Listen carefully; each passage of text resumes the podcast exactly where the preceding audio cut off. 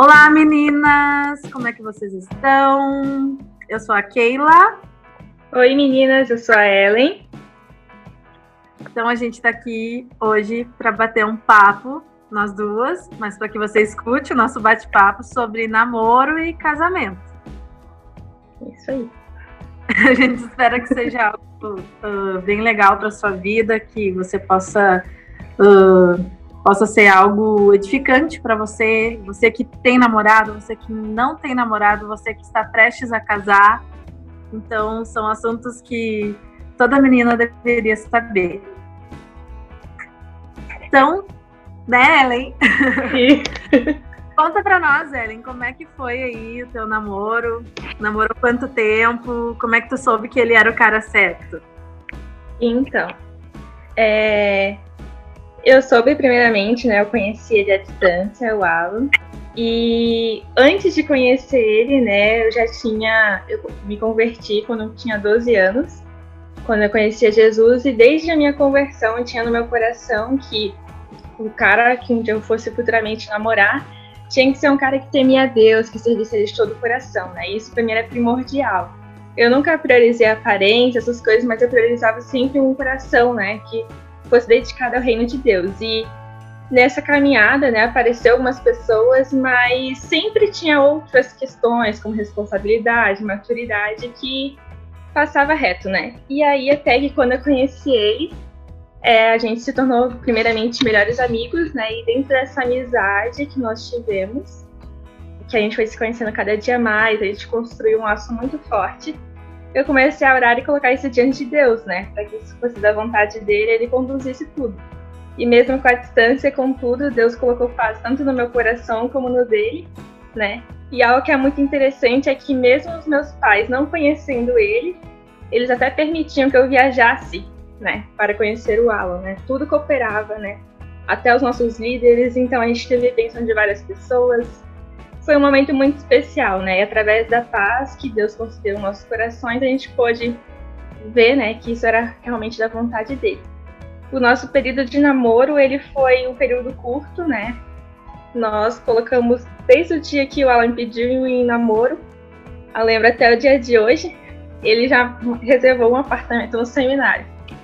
No dia que me pediu em namoro, então foi algo bem, foi uma pressãozinha, né? A gente já marcou a data do casamento quando ele me pediu em namoro, né?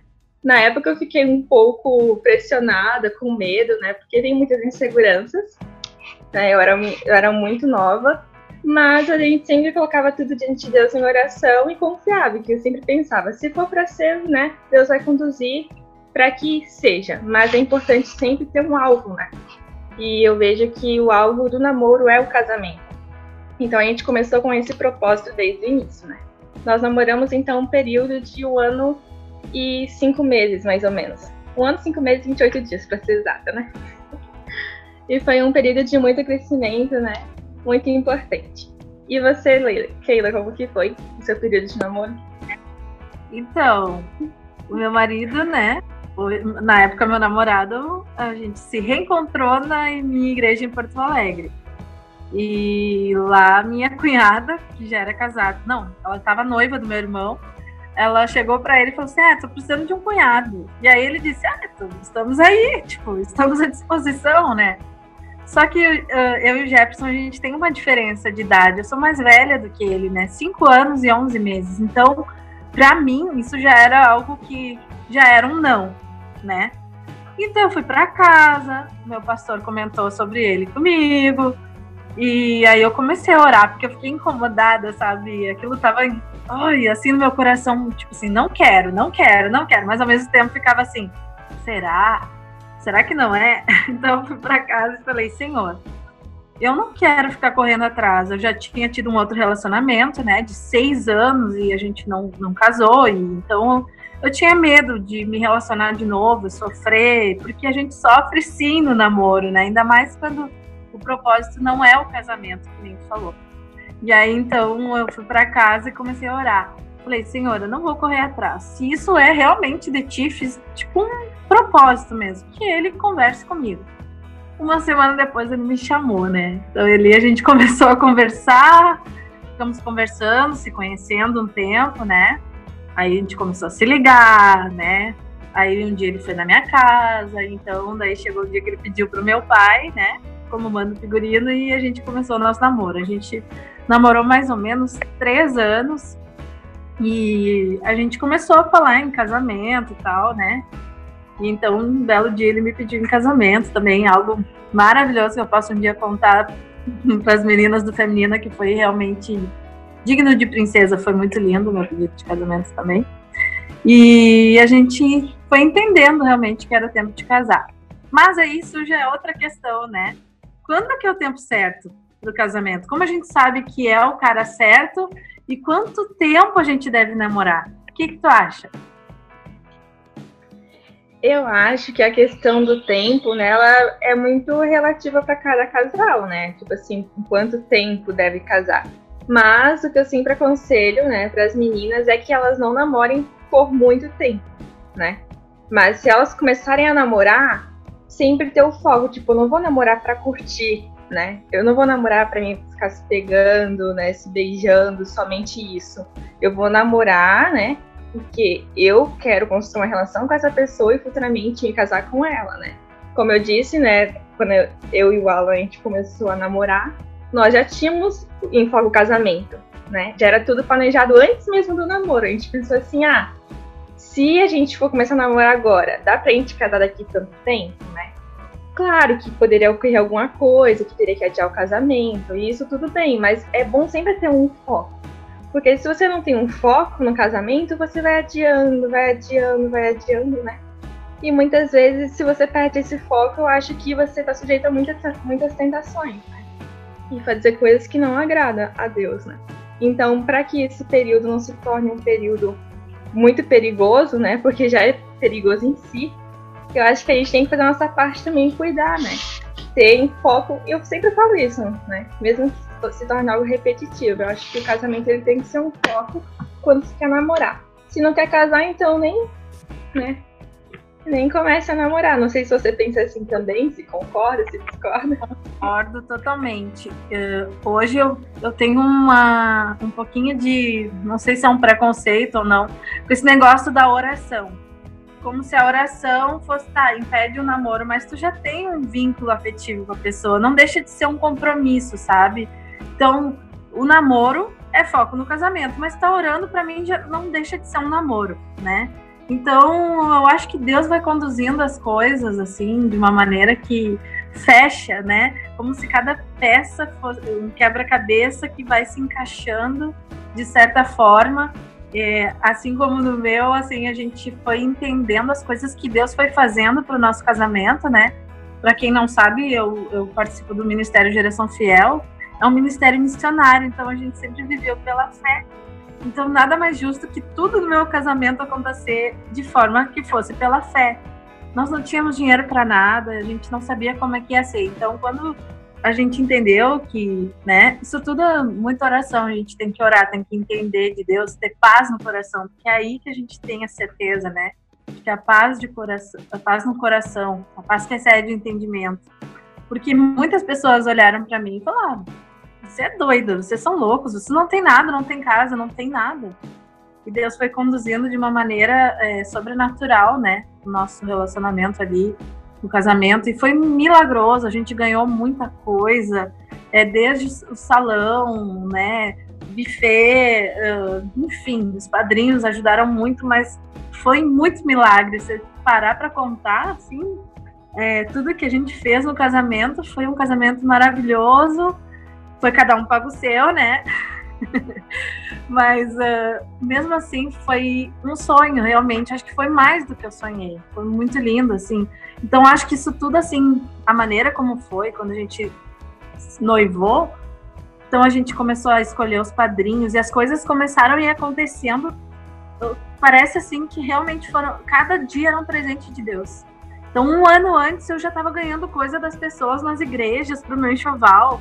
Eu ganhei muita coisa dos irmãos, sabe? Deus foi fiel a cada minuto, assim.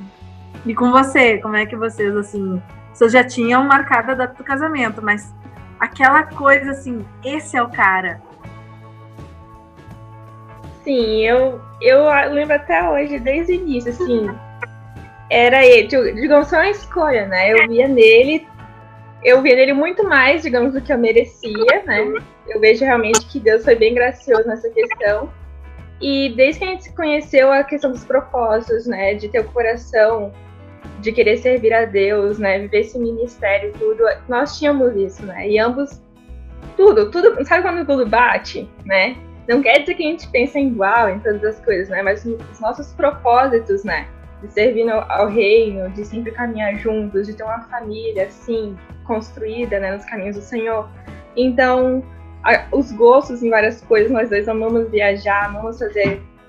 É, estar junto com o pessoal, com a galera, fazer. Enfim, não tem se ficar entrando em detalhes, né? Mas esse caminho, assim, que a gente percorreu durante o namoro me deu bastante certeza, até porque ele me aproximou, como aquela, aquele clichê, né?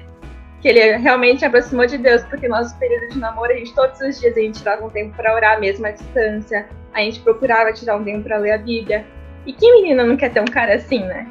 Então, para mim foi algo assim, tipo assim, é isso realmente que eu quero, né? E é aquela escolha de você ver que Deus te presenteou com aquilo e você se, se dispor, né? A cuidar e amar a pessoa, né? Todos os dias da sua vida, né? Que vai ser assim durante o casamento. Então foi um período assim, para mim foi muito legal. Né? E ali é só para entrar no parênteses antes que você comentou, né? A questão do processo de ter fé no casamento, né? Eu também não tinha nada, né? Então, nem ele, né? Ele trabalhava na época em Juiz, né? No, no lar da criança, no núcleo, né? Então, eu vejo assim, você tem que se programar, tipo assim, ah, ter um emprego, né? Talvez, ter algo, não é assim também casar e pensar que Deus vai, né? Tem que ter um pouco de senso, mas você não pode deixar de casar achando que tudo, tudo depende de você, né? Hoje eu vejo muitas meninas e casais mesmo que pensam assim: ah, primeiro eu vou ter a minha faculdade, depois eu vou ter meu emprego dos sonhos, aí depois eu vou construir a casa dos sonhos, aí depois eu vou ter isso, depois eu vou ter aquilo. E isso eu também vejo que não vem de Deus, né? Porque a pessoa ela tá se colocando no controle, na frente de todas as coisas, né? E eu acho que Deus ele tem um papel dele, né? Eu acho que a gente não pode agir assim, pensando que tudo é por nós, né? E obviamente, né, o fato de a gente escolher casar, né? A Bíblia também fala lá, Paulo fala, né, é melhor casar do que viver abrasado. Então, aí pensa sobre um, ter um namoro santo, né? Então, claro que a gente não vai casar só pensando no relacionamento sexual, porque o casamento não é só isso, que fique bem claro para todas as meninas, né? É bom, é muito bom. Porém, o casamento não é só isso. Às vezes a gente só ouve se guarde, se guarde, se guarde, mas tem muito mais coisas que a gente precisa entender sobre é, o relacionamento a dois, né? A três, que a gente pensa que Deus está com a gente também, né? Então, pensa, não, ele está. Então, é algo bem interessante da gente pensar. A gente tem que se guardar assim, acho que já tem até um podcast que a Martinha fez, as meninas já fizeram, né, sobre virgindade, sobre o sexo. E seria bom vocês escutarem também novamente. Para quem não escutou, vai lá, pesquisa e você vai encontrar sobre isso, né? Não sei se tu quer falar sobre isso também. Tu, tu já tinha me comentado antes sobre os limites. Seria Sim. interessante.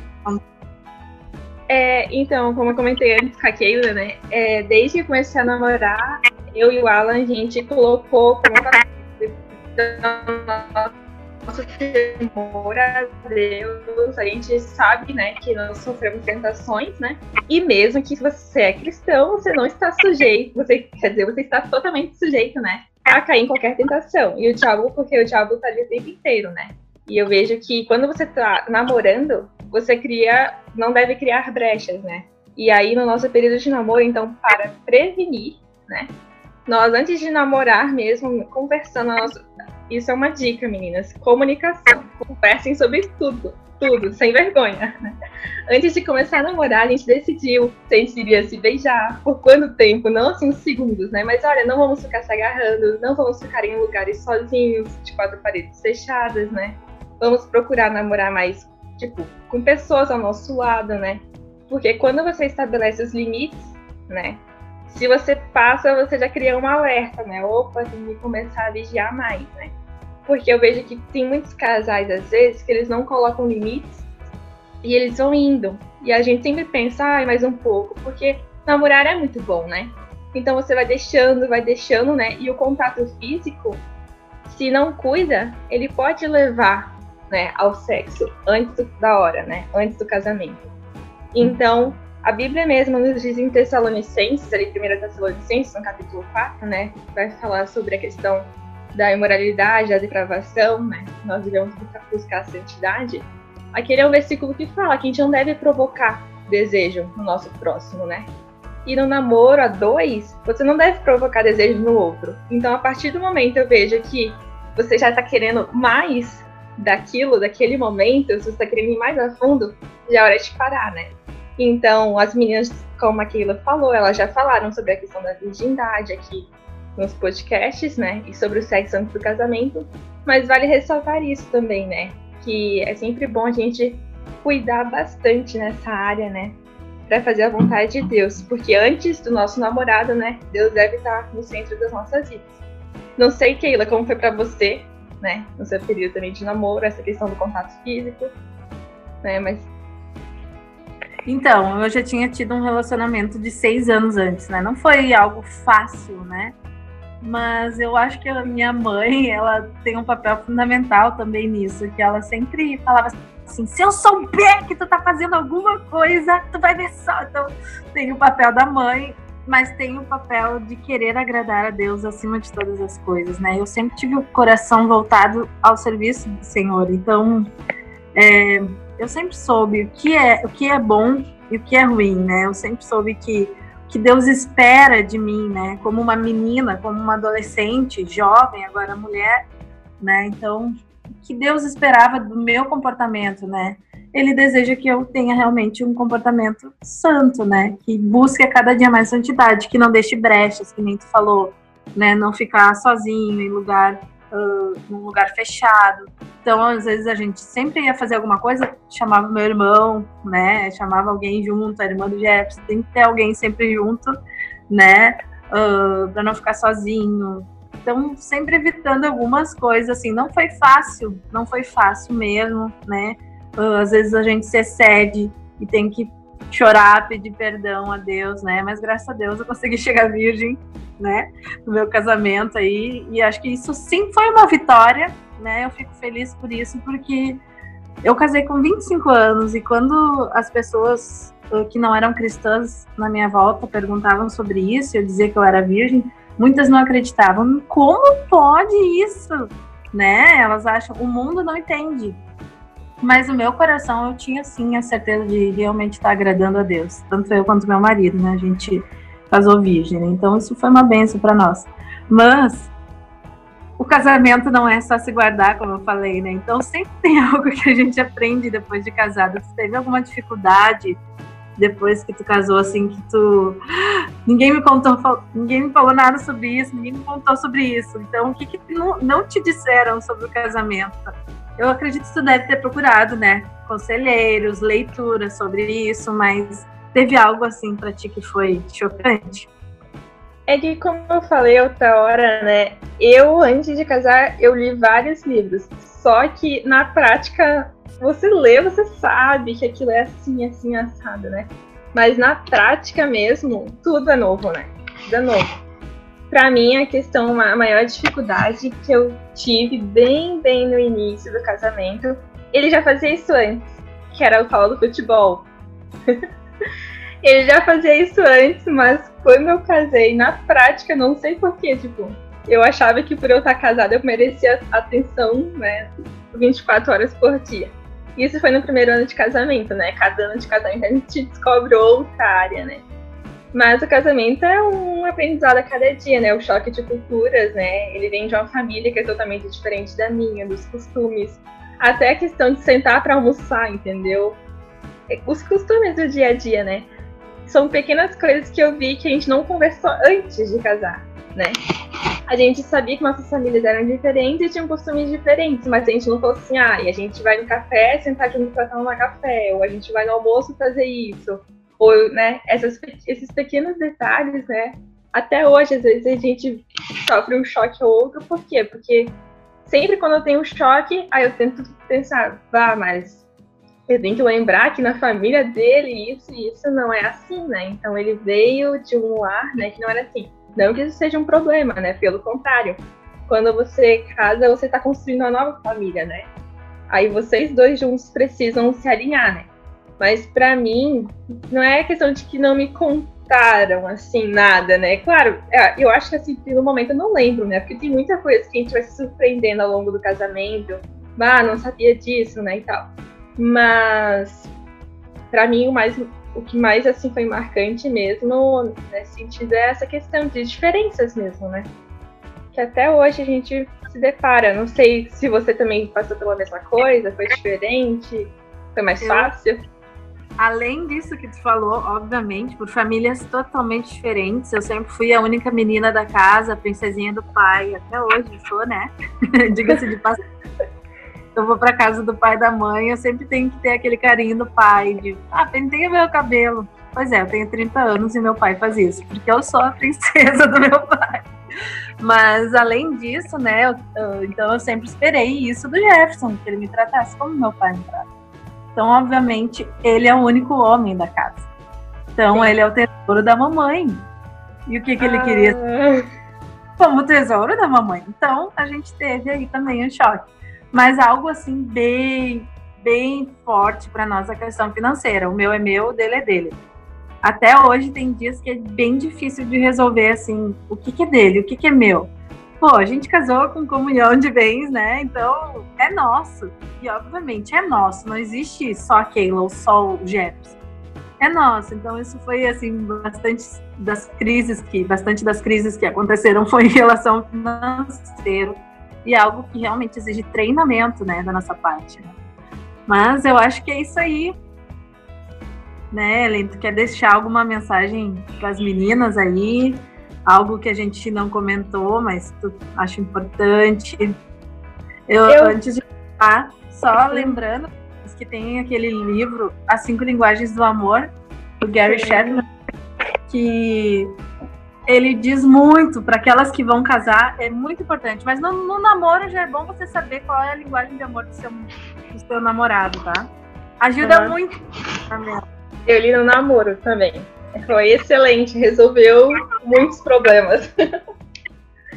Mas o que eu queria falar para as meninas, né, é que eu vejo que hoje em dia, devido ao que a gente tem vivido na sociedade, né, você compartilhou essa questão, né, da, que as pessoas não acreditavam que eu seria virgem aos 25, né? Eu que casei aos 18, aos 18 eles já acham um absurdo, né? Hoje em dia você se guardar até os 18, por exemplo, né? Então eu ia em médicos também, eles duvidavam até, né? Então, é, é algo assim, isso eu queria dizer para as meninas nesse sentido, né? De que eu vejo hoje muitas meninas procurando alguém para namorar, né? E elas focam muito, né? Em perfis, ficam tão enfim, é um período né, na nossa vida que a gente fica muito assim preocupada com quem vai casar, com quem vai namorar. Mas o que eu diria por experiência também que eu isso na sua vida, Keira, que no momento em que a gente mais descansa no Senhor, né? Confia nele, entrega realmente a nossa vida nas mãos dele, que a gente sabe que ele vai estar no controle de todas as coisas, é nesse momento que a pessoa aparece, né?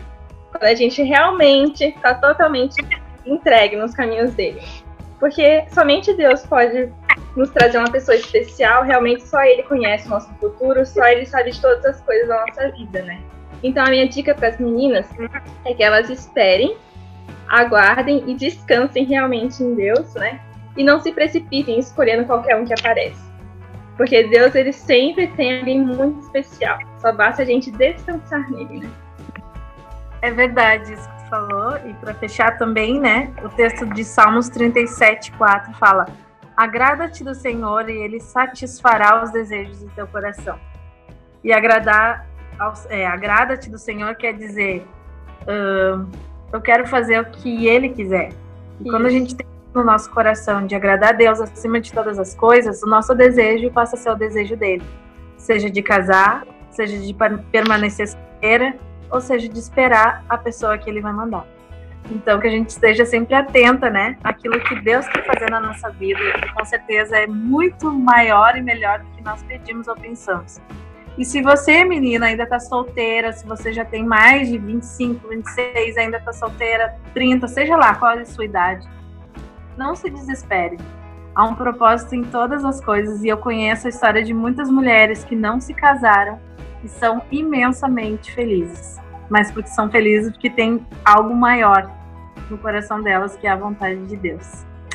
Então é isso aí. Até mais, meninas. Foi um prazer. Até. Tchau, tchau. Tchau.